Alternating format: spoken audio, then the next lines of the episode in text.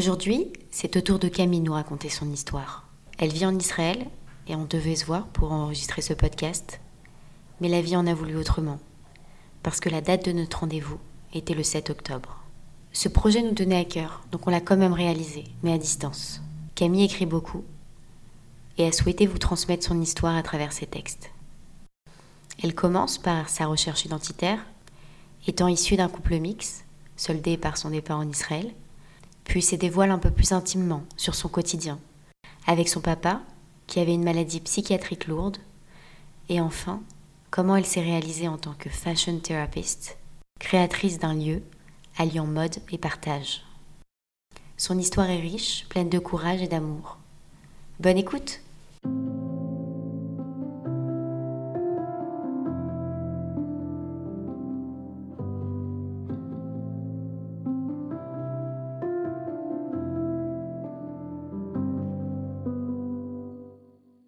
Salut Laura Hello tout le monde Merci de me recevoir sur cette plateforme qui est toute nouvelle pour moi puisque je suis bien plus habituée à écrire qu'à parler dans un micro.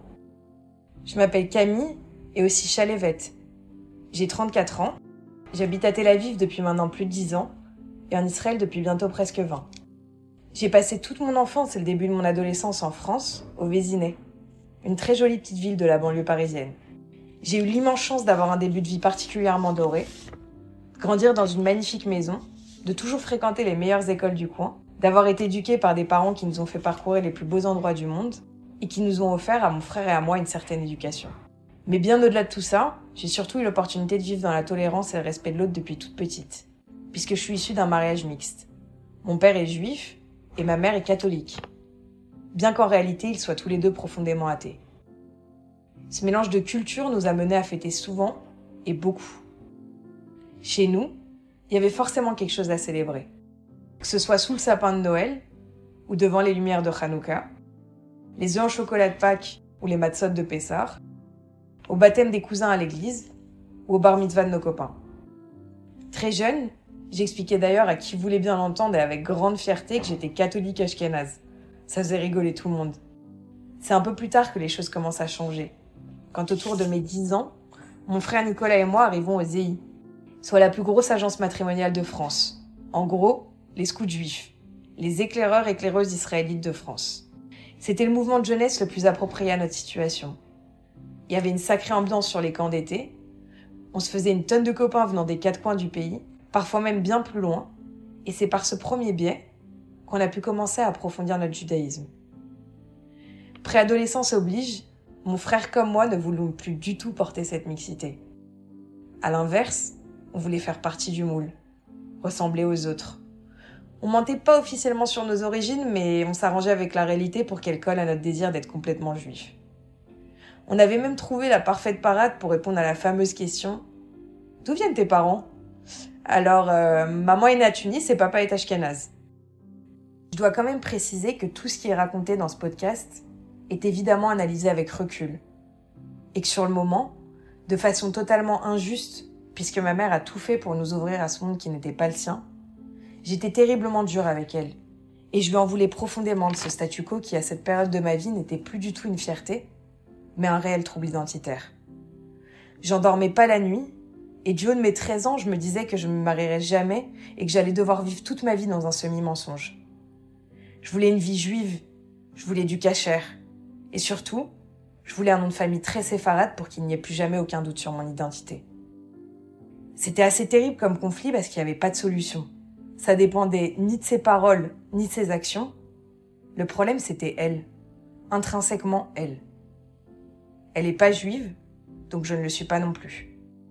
En parallèle et surtout en pleine crise d'adolescence, j'adore mon père, à qui je m'identifie bien plus. Et au-delà de grandes similitudes dans nos caractères, lui, il est juif.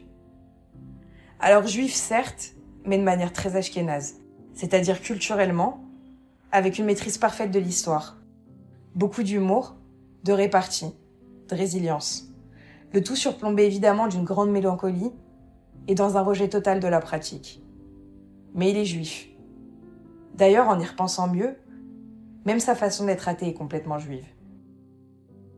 Une chose menant à une autre, c'est en 2004, juste après son bac, que Nico, mon frère, prépare son alia, ce qui en hébreu veut littéralement dire la montée, soit quitter son pays d'origine pour venir vivre en Israël. En quête absolue d'identité, de nouvelles expériences, et sûrement pour se prouver deux trois choses en chemin, c'est à l'âge de 15 ans, en même temps que mon frère, que je quitte mon vésiné natal et tout ce que je connais avec, pour passer l'année de ma seconde au lycée français de Jérusalem. À l'époque, ma mère m'avait proposé cette option si simplement que j'ai pas eu trop de mal à franchir le cap. Je l'entends encore me dire aujourd'hui. Tu vas apprendre plein de choses, dont l'hébreu et l'anglais.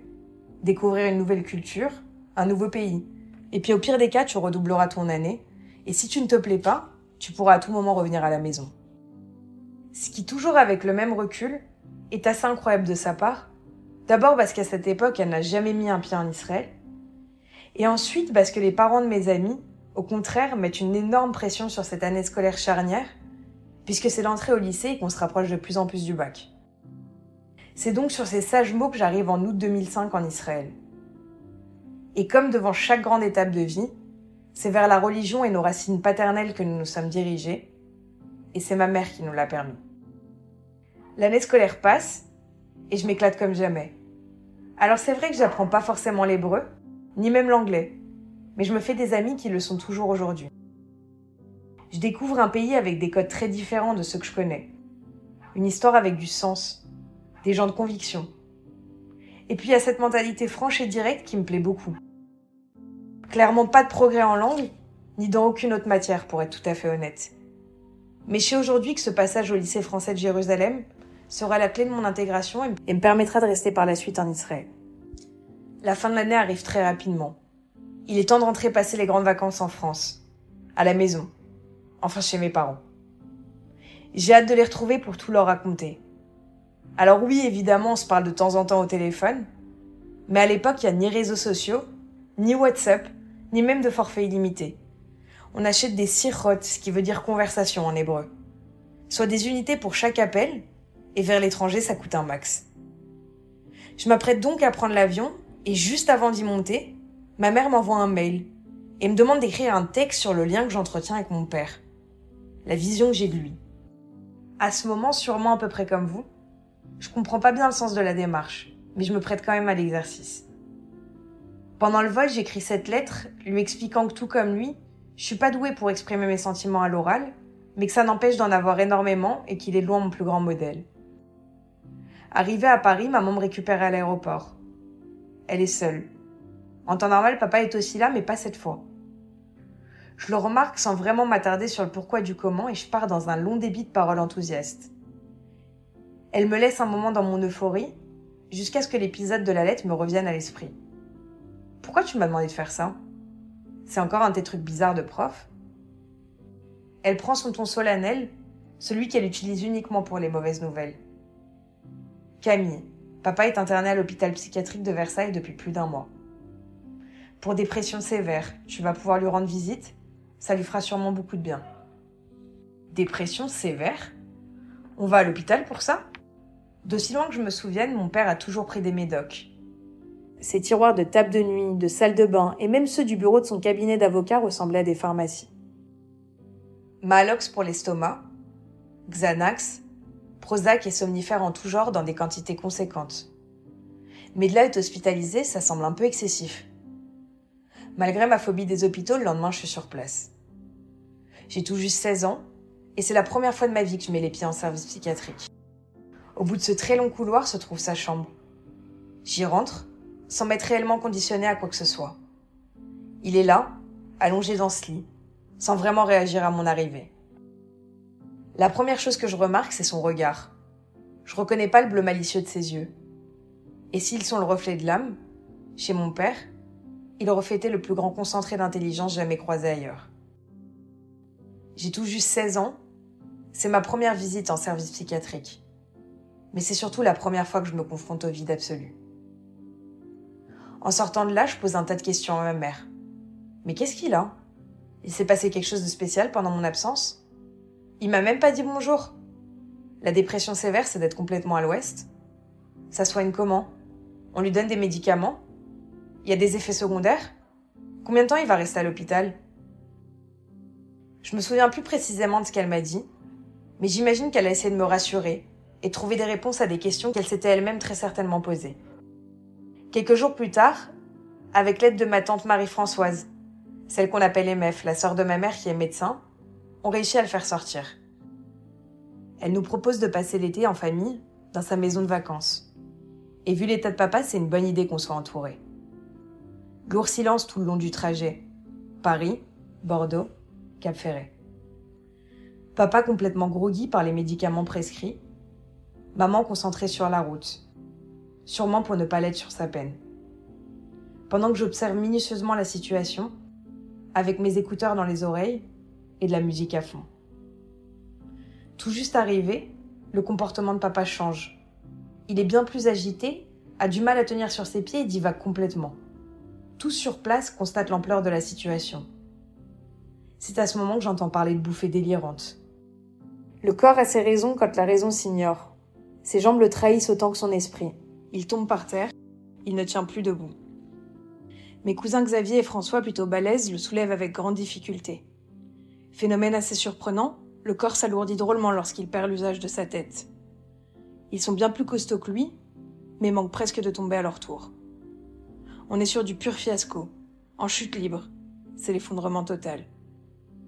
Je cherche les mots pour le rassurer et l'aider à revenir à lui-même, et puis je répète les siens, en boucle, pour tenter de les comprendre, leur donner du sens. Comme une sorte d'énigme maléfique qui, une fois résolue, conjure le mauvais sort. Il n'y a malheureusement aucune logique à la schizophrénie. Ou peut-être étais-je trop novice à ce stade pour en trouver. À peine arrivé, on est tout de suite reparti. Sur le retour, tous les trois dans la voiture, maman au volant, papa sur la banquette arrière, et moi à l'avant à la place du passager. Détail tout sauf anodin, puisque c'est la première fois que je lui prends sa place d'adulte. On peut pas faire autrement, il s'agit tellement que seule cette configuration nous permet de ne pas être un danger sur la route un chemin douloureux, à plus ou moins 600 km de Paris, en direction d'une très sévère maladie. L'incohérence de ses propos, ses mouvements brusques, sa façon si différente de s'exprimer. Mais qu'est-ce qui se passe? Je comprends rien à ce qu'il raconte. Il le fait exprès? Qu'est-ce qu'il a? Mais non, papa, ton frère Maurice n'est pas dans le coffre de la voiture. C'est il, notre chien? De quelle fréquence radio tu parles? Ah, ça suffit là, papa. Je ne suis plus jamais retournée au Café depuis. Symboliquement, ce jour-là, sur cette route, à la place de l'adulte, celle qu'on appelle aussi la place du mort, j'ai enterré le dernier jour de mon adolescence. Retour au CHU de Versailles, aux urgences psychiatriques. Il faut réinterner papa sur le champ. Dans la salle d'attente, il y a ce terrible moment qui, 17 ans plus tard, me fait encore trembler, ou tout simplement, il me supplie de pas le laisser. C'est l'été de mes 16 ans. Je suis très jeune. Je suis extrêmement proche de mon père, d'une manière assez spéciale qui me permet presque de ressentir ce qu'il pense et éprouve. Et là, je saisis directement à la suite de ces entre guillemets vacances que trop il vient de tomber trop bas pour pouvoir revenir à une norme. Je me rappelle d'ailleurs parfaitement l'avoir expliqué à ma mère qui de son côté ne peut pas concevoir un instant à une non-guérison. Il est hors de question de l'abandonner comme il est impensable d'avoir honte. Donc j'ai pas d'autre choix que de me formater directement à la situation. Sur le coup, j'intellectualise pas forcément, mais d'instinct, je comprends très vite que pour rester lié à mon père, il faut faire une place à sa maladie, la comprendre, la dompter et surtout l'accepter. Je crois d'ailleurs qu'une grande partie de mon rôle dans cette épreuve, c'est d'une part de m'occuper de mon père, mais aussi de faire saisir au reste de la famille qu'à partir de maintenant, c'est ça notre nouvelle réalité, et que c'est à nous de nous adapter. Quand tu peux pas changer une situation, la seule chose que tu puisses faire, c'est changer ta manière de l'appréhender. Cet été-là, je perds 15 kilos en deux mois et je repars en Israël pour mon année de première. Séparation difficile. Laisser ma mère gérer seule sur place, quitter mon père à l'hôpital, ne pas réaliser encore exactement tout ce que ça implique, mais savoir pertinemment que rien ne sera plus jamais pareil. Retour à Jérusalem. Ma perte de poids ne passe pas inaperçue. Tout le monde veut la recette miracle de mon régime. C'est à cette période que je développe mon humour. Je constate rapidement qu'une vérité désagréable, sur un ton léger, drôle, avec une pointe de dérision, c'est toujours plus facile à dire et puis j'imagine aussi à écouter.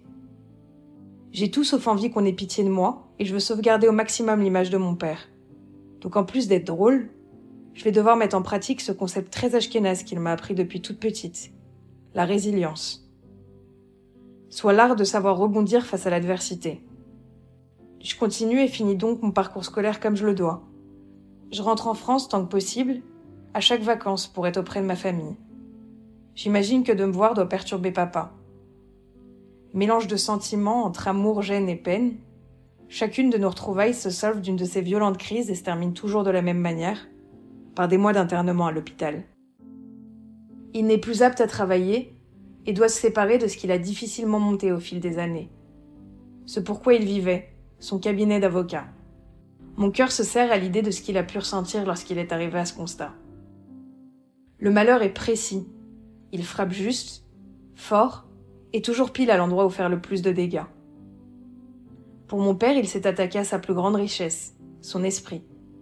Le brillant avocat, l'orateur, le passionné d'histoire et de littérature, n'arrive plus à lire, ne sait plus parler. Un peu comme pour le sportif à qui on ampute les jambes, le musicien qui perd l'ouïe, ou le chef étoilé et sa distorsion du goût. J'ai souvent imaginé ce petit diable mesquin observer, repérer quelqu'un hors norme, bourré de talent, et se faire un malin plaisir à lui pourrir la vie. À cette période, il n'y a pas un psychiatre, un traitement, un hôpital qu'on ne connaît pas. À tel point que certains refusaient de nous recevoir, nous expliquant gentiment que le cas Arnold Jevelb était connu de tous et qu'il n'y avait rien à faire pour lui. Mais c'est aussi à cette période, au milieu de la démence, des électrochocs, des camisoles de force que je découvre ma mère. Elle est digne, forte. Elle a l'intelligence pratique mais aussi celle du cœur. Et puis elle veut coûte que coûte sauver son mari. Elle y croit dur comme fer, et c'est sûrement ce qui va lui sauver la vie. C'est d'ailleurs intéressant de voir combien l'entourage proche peut réagir différemment. Quand j'étais dans l'acceptation et l'adaptation, elle, de son côté, ne parlait que guérison. Avec un peu de distance, je crois d'ailleurs que toutes les réactions sont bonnes, voire nécessaires, puisqu'il n'existe aucune grande vérité, seulement une façon et une perspective d'où l'observer. Et puis grâce à nos points de vue différents, chacun trouve son rôle en fonction de ce dont il est capable. Maman, pleine d'espoir face au monde médical souvent hostile, n'a jamais cessé de chercher un nouveau traitement, un nouveau médecin, un nouvel institut. Mais surtout, elle n'a jamais cessé de croire en lui et en leur mariage. Nico, bien plus tactile que je ne le suis, n'a jamais été avare de câlins, de je t'aime et de tendresse en tout genre. Il s'est aussi toujours mieux débrouillé que moi dans toutes les galères administratives et n'a jamais haussé le ton sur qui que ce soit.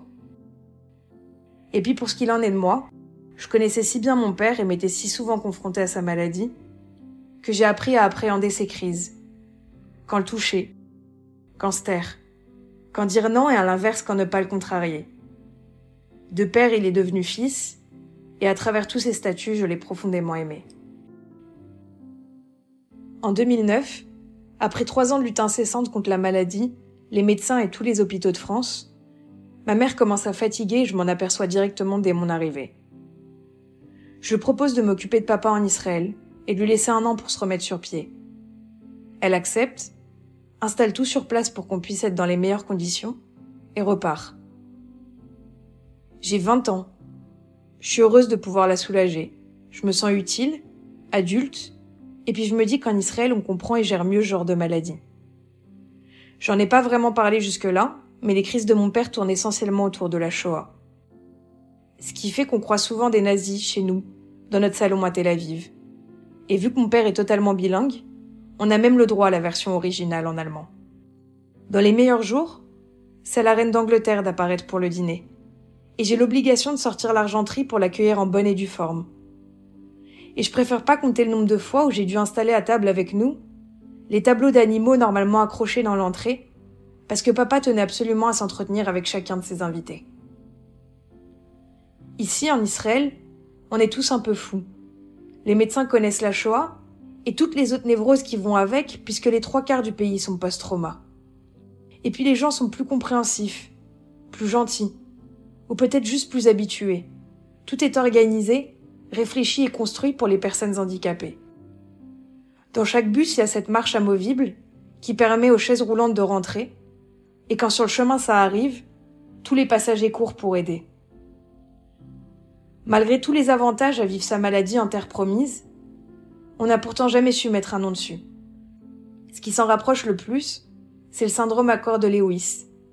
Mais pour l'avoir minutieusement étudié, sais aujourd'hui que c'est pas exactement de ça qu'il souffrait. C'est d'ailleurs extrêmement compliqué de se battre contre l'innommé. D'autant plus quand il touche directement la tête. En tant que proche, on a tendance à croire que c'est fait exprès. Que le malade ne l'est pas vraiment, et qu'on est en fait sur rien d'autre que sur du pur relâchement. L'autre aspect totalement déroutant de la folie, c'est son incroyable instabilité. D'une semaine à l'autre, du jour au lendemain, parfois même juste l'espace de quelques secondes, en un instant, tout peut basculer. Mais j'imagine que c'est ce qui me vaut aujourd'hui ma capacité à instantanément m'adapter. Alors comment on évolue, on grandit, on devient adulte dans tout ça? Et bah pour le coup, très rapidement.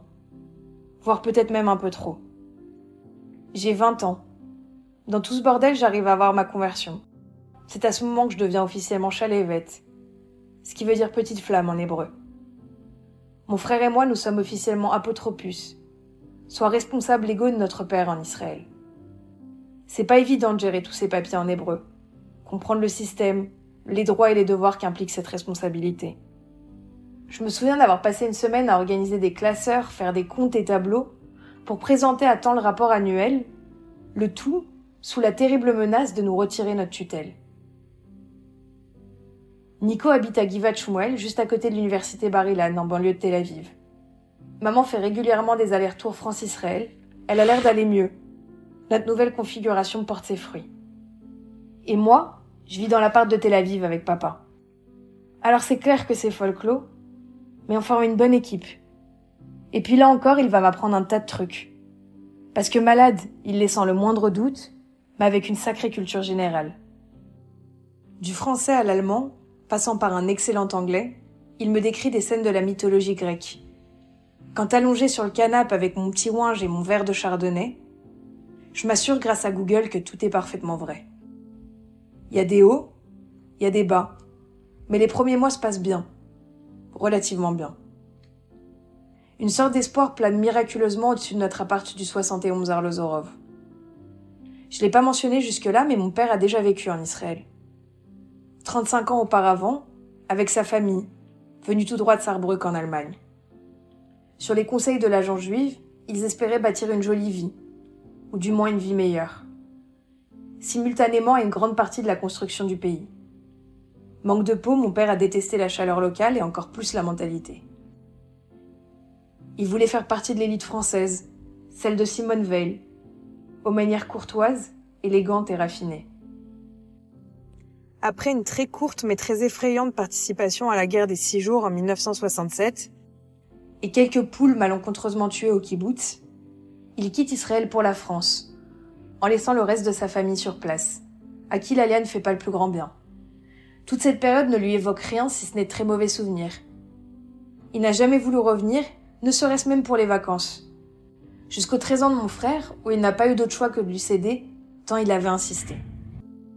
Si je vous raconte tout ça, c'est pas uniquement parce que je suis plus en plus à l'aise au micro, mais plutôt pour soulever le concept du retour aux sources. Alors clairement, il l'avait pas désiré. Il l'avait même carrément fui. Mais d'une manière ou d'une autre, la vie, le destin et ses enfants ne lui ont pas vraiment laissé d'autre option. Et très étrangement, malgré sa grande réticence, les premiers mois de son comeback en Israël lui font du bien. Courte pause dans la bataille. Les crises vont par la suite reprendre de plus belle, et après quelques mois de cohabitation pas seulement avec papa, mais aussi avec les ambulanciers, pompiers et policiers qui viennent régulièrement m'aider en situation complexe, j'arrive à la conclusion aussi cruelle que nécessaire de devoir le placer dans un centre adapté. Il arrive que la culpabilité puisse se trouver aussi dans le devoir. Et si la raison est tout à fait consciente, le cœur, lui, sacrément s'en vouloir. Après de nombreuses recherches, Nico et moi avons trouvé le centre gériatrique Guiloz, en banlieue de Tel Aviv, dans la ville de Petartikva. Mon père passera dix ans de sa vie là-bas. Une fois de plus, il a fallu se réadapter. Et nous nous sommes tous organisés autour de cet institut pour créer une nouvelle dynamique de vie. Maman continue ses allers-retours, et lorsqu'elle est en Israël, elle va le voir tous les jours. Nico et moi une à deux fois par semaine, et le vendredi soir pour Shabbat, il rentre le temps du dîner à la maison. Dix années sont passées, avec des petits hauts et des grands bas, mais aussi avec les yeux plus clairvoyants sur le détail, qui en réalité ne l'est pas. On a mangé une quantité infinie de burgers au BBB, soit le Burgus Burger Bar, celui du centre commercial juste en face de l'Institut de Papa. On a pleuré à chaque fois qu'on a dû le quitter, et puis on a aussi souvent beaucoup ri. En parallèle, autour de 2017, ma mère, lors d'un de ses séjours en France, est victime d'un début d'AVC. Bien heureusement, sur le moment, elle joue aux cartes avec sa sœur MF, qui comprend de suite la situation, l'amène directement à l'hôpital et lui sauve ainsi la vie. On l'a échappée belle. Elle reste un mois hospitalisée en France et se remettra sans conséquence. MF, si tu m'entends aujourd'hui, je te suis pour toujours reconnaissante de ce que tu as fait pour elle à cette période-là. À ce moment, je réalise que mon roc est vulnérable, malgré son immense ténacité. Et je revois passer le petit diable mesquin en le suppliant de ne pas frapper. Quelques mois plus tard, le temps de pouvoir voyager sans risque en avion, ma mère est de retour à Tel Aviv. On est tous si soulagés de la retrouver. J'ai même pas pu aller en France puisque j'ai ici papa dont je dois m'occuper. À peine rentrée, elle tombe violemment sur un trottoir et se casse méchamment la rotule. Donc oui, après un mois à l'hôpital de Versailles, on parle bien toujours du même, mais cette fois en service neurologique, elle passe cinq opérations successives du genou et cinq mois en rééducation à l'hôpital Yechilov de Tel Aviv. C'est extrêmement compliqué. Mes deux parents sont à l'hôpital dans deux villes différentes. Et bien pire que tout, c'est la première fois que je vois ma mère sombrer. La douleur physique est si forte qu'elle atteint son mental. Jusque-là, je ne connais que le processus inverse. Et si ça marche dans les deux sens, j'en conclus qu'ils fonctionnent en fait ensemble. D'un point de vue technique, la situation ressemble à ça. Je vais d'abord sortir papa de son institut à Petartikva pour rejoindre maman dans son lit d'hôpital à Tel Aviv. Tout un sacré programme. D'un point de vue physique, je serre les dents. Notez que les expressions ont toujours un fond de vérité. Pour le coup, je les serre si fort au sens réel et figuré que je développe des crises de douleur très intenses dans l'oreille gauche, qui aujourd'hui encore me font sacrément douiller. Pour tout le reste, c'est simple. Je ne sens rien.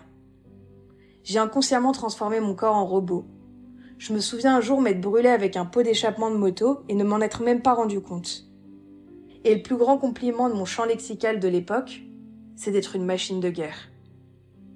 Je crois que j'aurais pas survécu à cette période si je n'avais pas à ce moment-là été tous les jours chez la psy. Celle qui m'a suivi pendant à peu près cinq ans et m'a aidé avec patience et autorité à passer la tempête.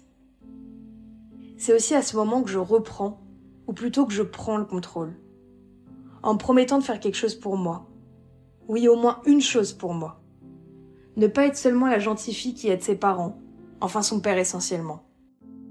Je me souviens distinctement du jour où, après avoir énormément pleuré, j'ai dit à Clara, l'une de mes plus proches amies, Ma vie sera pas une succession de malheurs, je refuse d'être ici juste pour ça. Le lendemain et tous les jours de la semaine qui ont suivi, en réalité jusqu'à aujourd'hui, je me suis levée à 5h30 pour être à 6h chez le couturier. Et de jour en jour, d'année en année, je me suis accroché toutes mes forces à mon travail. Alors évidemment, au tout début, je sais pas trop ce que je fais. Mais ça ne m'a jamais empêché de me réveiller et de trouver comment avancer. D'une petite table au milieu du salon familial rempli de bijoux, je transforme la pièce en véritable showroom. On y trouve de tout. Un peu plus jeune, autour de mes 18 ans, j'ai trouvé d'excellents fournisseurs. J'achetais et revendais à mes copines et puis aux copines des copines des sacs et des porte-monnaies. Au fur et à mesure, je saisis à qui, quand et où se fournir les meilleurs modèles. Donc j'utilise mon carnet d'adresses et les données que j'ai collectées quelques années auparavant. Au magasin, j'aime bien l'appeler comme ça parce qu'il décrit parfaitement la situation. Il y a des robes de soirée, des chaussures, des ceintures, mais aussi des fringues du quotidien et toutes sortes d'accessoires, largement l'équivalent d'un stock de magasin. J'interdis formellement à Nico de cuisiner et de fumer. J'ai bien trop peur des odeurs imprégnées sur les vêtements. On a tous la sensation de vivre dans un magasin, même si c'est en réalité l'inverse. C'est le magasin qui vit chez nous. Ou bien plutôt, c'est le magasin qui vit en moi. J'ai sûrement ce sentiment parce que c'est toute ma vie. enfin du moins celle que j'ai décidé de mener. Ma passion, mon exutoire, le seul domaine où j'ai un réel contrôle. Finalement un peu de légèreté, de beaux habits, des tissus joyeux et colorés qui mettent en valeur et camouflent les gros soucis. Et puis quand tout s'effondre, garder un certain sens de l'esthétique, ça sauve les apparences, mais au passage aussi un peu la vie. Il y a tout à bâtir, ma tête est bien occupée. Il faut créer une identité, un nom. C'est d'ailleurs Nico qui, presque banni du salon, me l'a trouvé, en m'observant avec bienveillance de sa chambre. Camille, tu vends pas uniquement des fringues, tu écoutes, tu conseilles, tu habilles, tu consoles, tu rigoles, tu convaincs et surtout tu leur fais du bien. Qu'est-ce que tu penses de fashion thérapeute? Incroyable, j'adore. Je porte encore ce titre aujourd'hui et il fait toujours sensation. Maintenant qu'on sait un peu mieux ce que je fais, il faut un logo, établir un marketing, continuer à trouver de bons produits, de nouveaux fournisseurs, mais aussi des couturiers, parce que je veux aussi inclure un service de retouche. Le pantalon est trop long Aucun problème, je l'envoie chez le couturier. Il sera prêt demain matin avant l'ouverture du magasin. Dans un pays où le service n'est pas à son comble, c'est génial de proposer un tel traitement. Et puis il faut monter une clientèle, la fidéliser, et trouver le moyen de régulièrement la multiplier par elle-même. Je reste plus de 5 ans dans ce contexte, ce qui me permet de peaufiner le projet. Je rêve d'un magasin, un vrai, pignon sur rue. Mais j'ai pas fait d'études de commerce, ni de gestion, ni de mode, ni de rien du tout. Au grand désarroi de papa qui, lorsque le sujet est évoqué, retrouve toujours soudainement ses esprits. Tu es très intelligente, bien trop pour ne pas t'instruire et faire quelque chose de ta vie. Alors un peu comme sur les sages mots de maman en 2005 pour mon départ en Israël, c'est sur ceux de mon père en 2020, en pleine crise du corona, que j'ouvre mon magasin. Ça paraît un peu fou, tous les commerces ferment autour, mais dans ma logique, ça me rassure puisque j'ai une excuse valable en cas d'échec. Et c'est dans ce nouvel espace que j'organise tout mon petit monde. Chaque élément trouve sa place, tout rentre, cabine, miroir et table ronde. Ce lieu m'est destiné. Je suis si heureuse si fière, si motivée. J'ai tellement de chance, cet endroit est vraiment particulier. Ou bien j'ai si durement travaillé sur moi qu'il s'agit peut-être pas tout à fait de chance. Je réalise là-bas qu'en plus de l'alliance entre le physique et le mental, la pensée et la parole ont aussi un réel impact.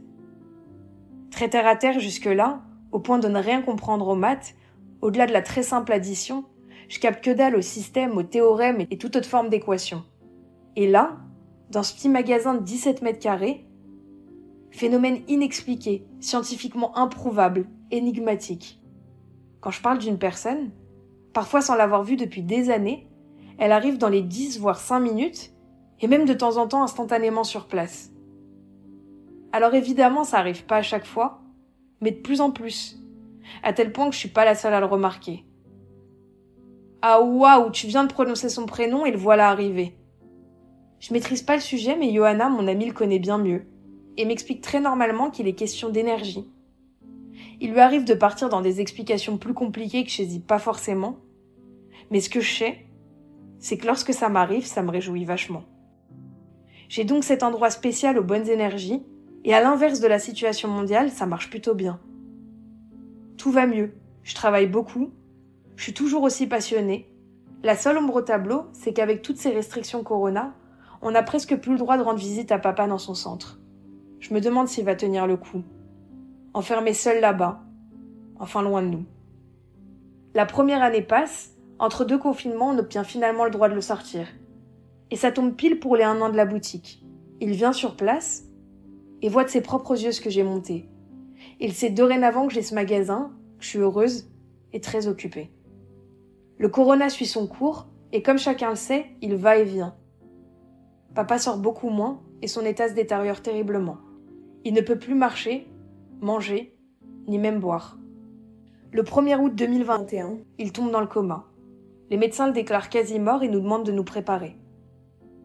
Pendant une semaine, je n'ai pas quitté son lit d'hôpital et je l'ai supplié de revenir.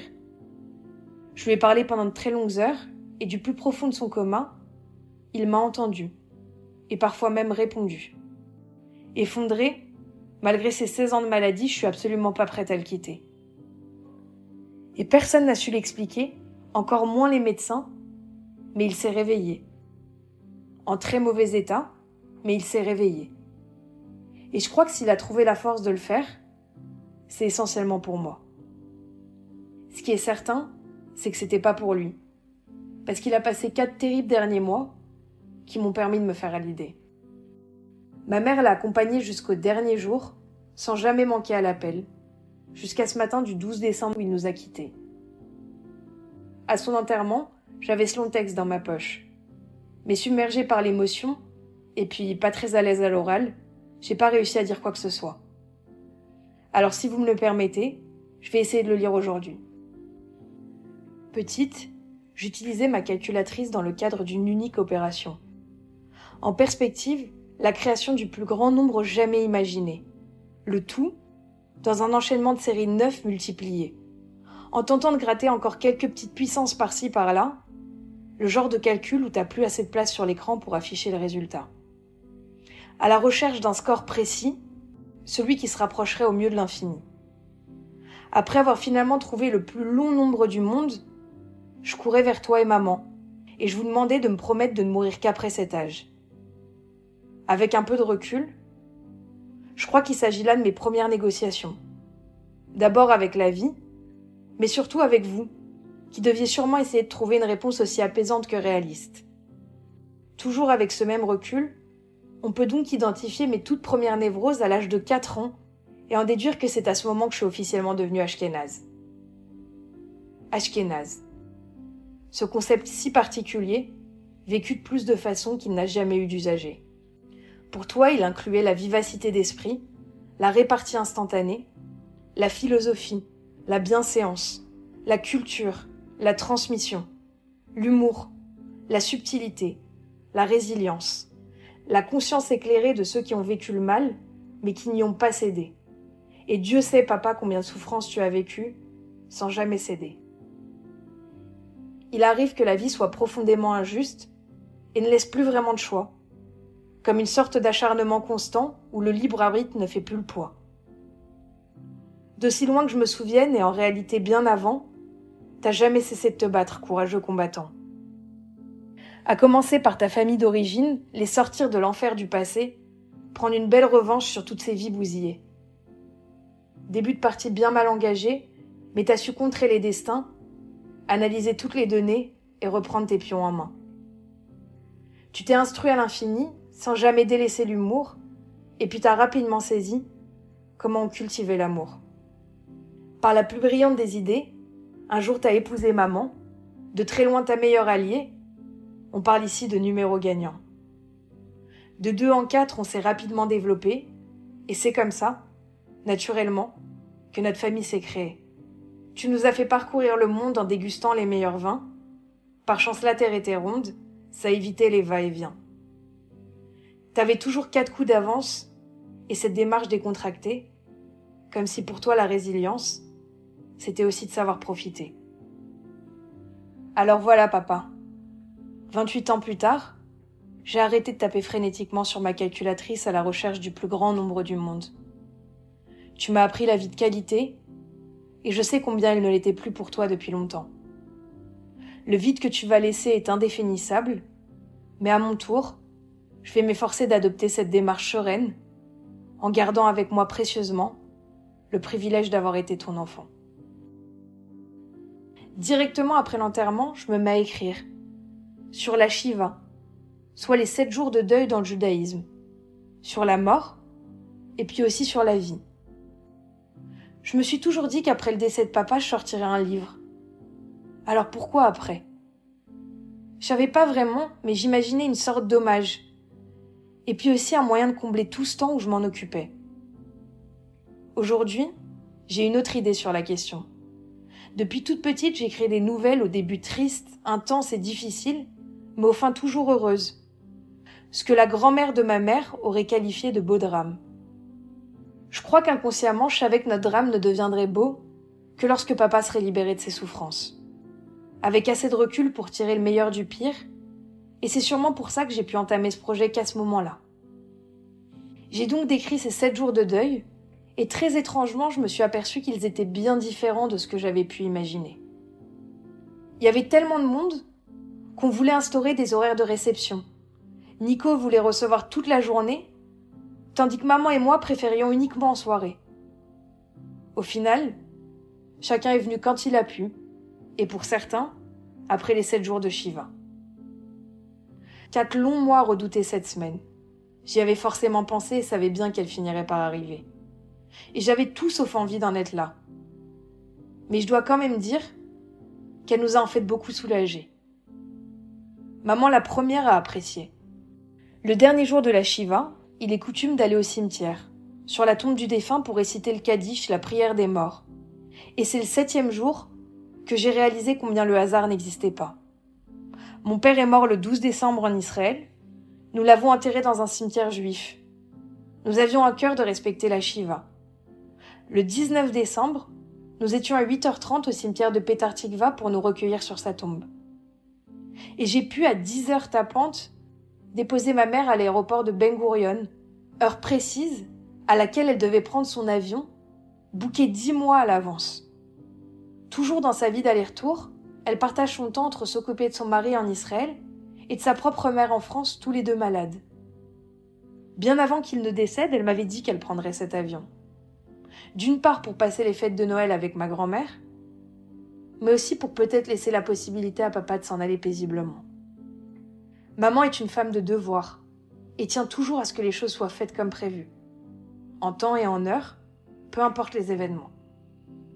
Et papa lui a permis, en s'en allant le 12 décembre, laps de temps très précis, pour nous permettre de respecter la Shiva et de laisser maman prendre son avion sans aucune modification.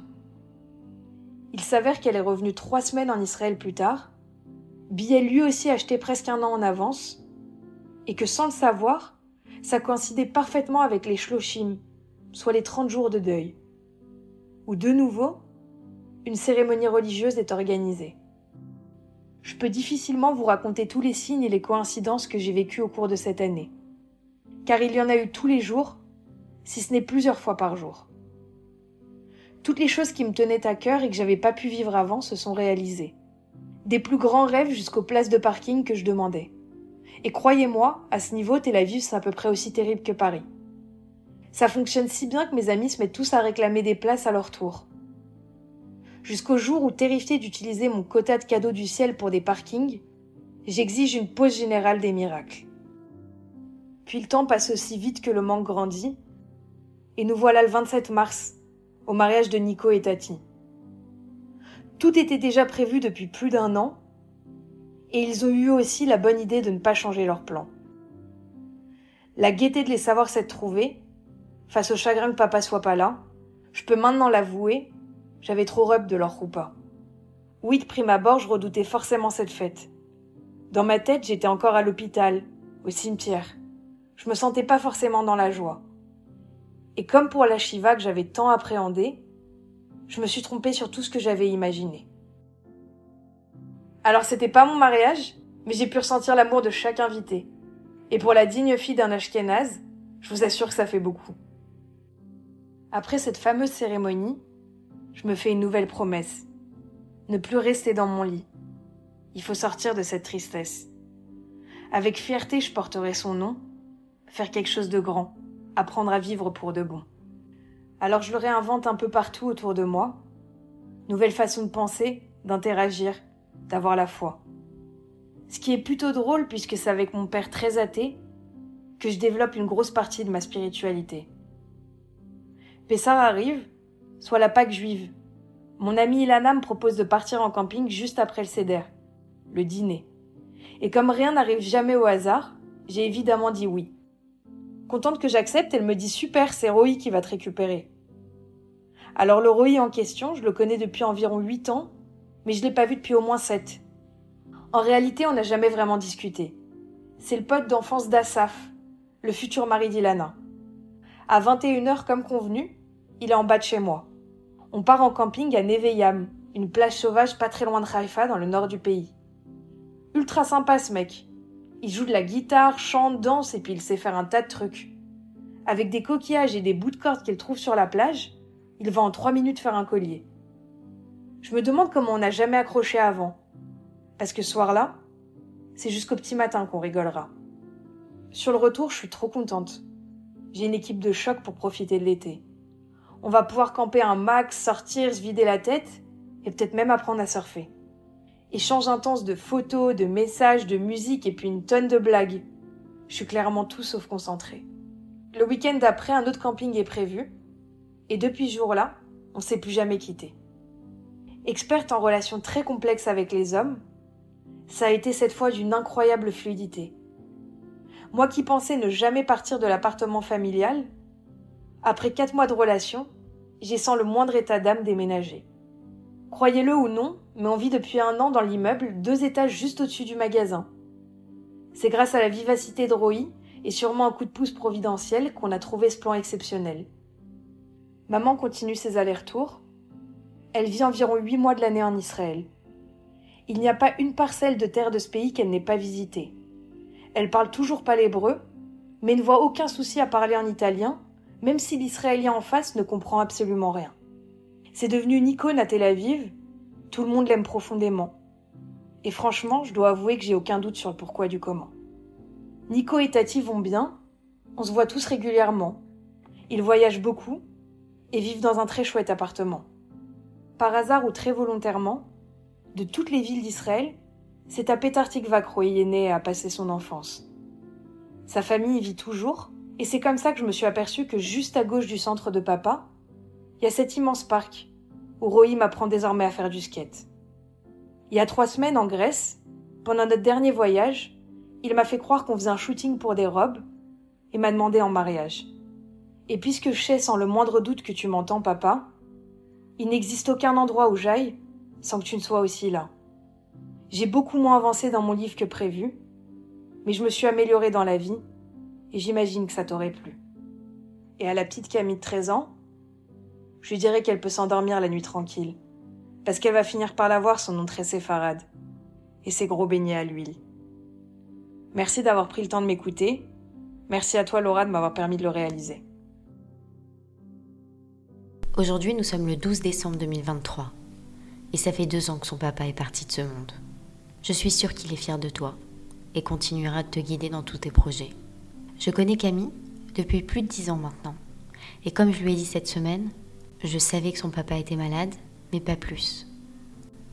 Et en écoutant son histoire, je me rends compte qu'on peut passer du temps avec des personnes sans jamais vraiment les connaître.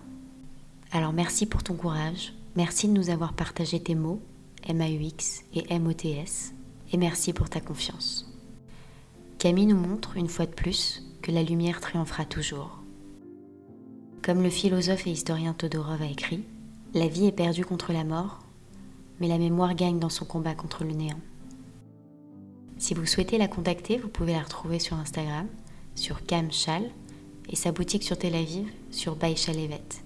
Je vous mettrai les liens sur la description. Merci d'avoir écouté cet épisode. Et si vous l'avez aimé, N'hésitez pas à mettre des étoiles sur Spotify ou Apple Podcast. Merci et à la semaine prochaine.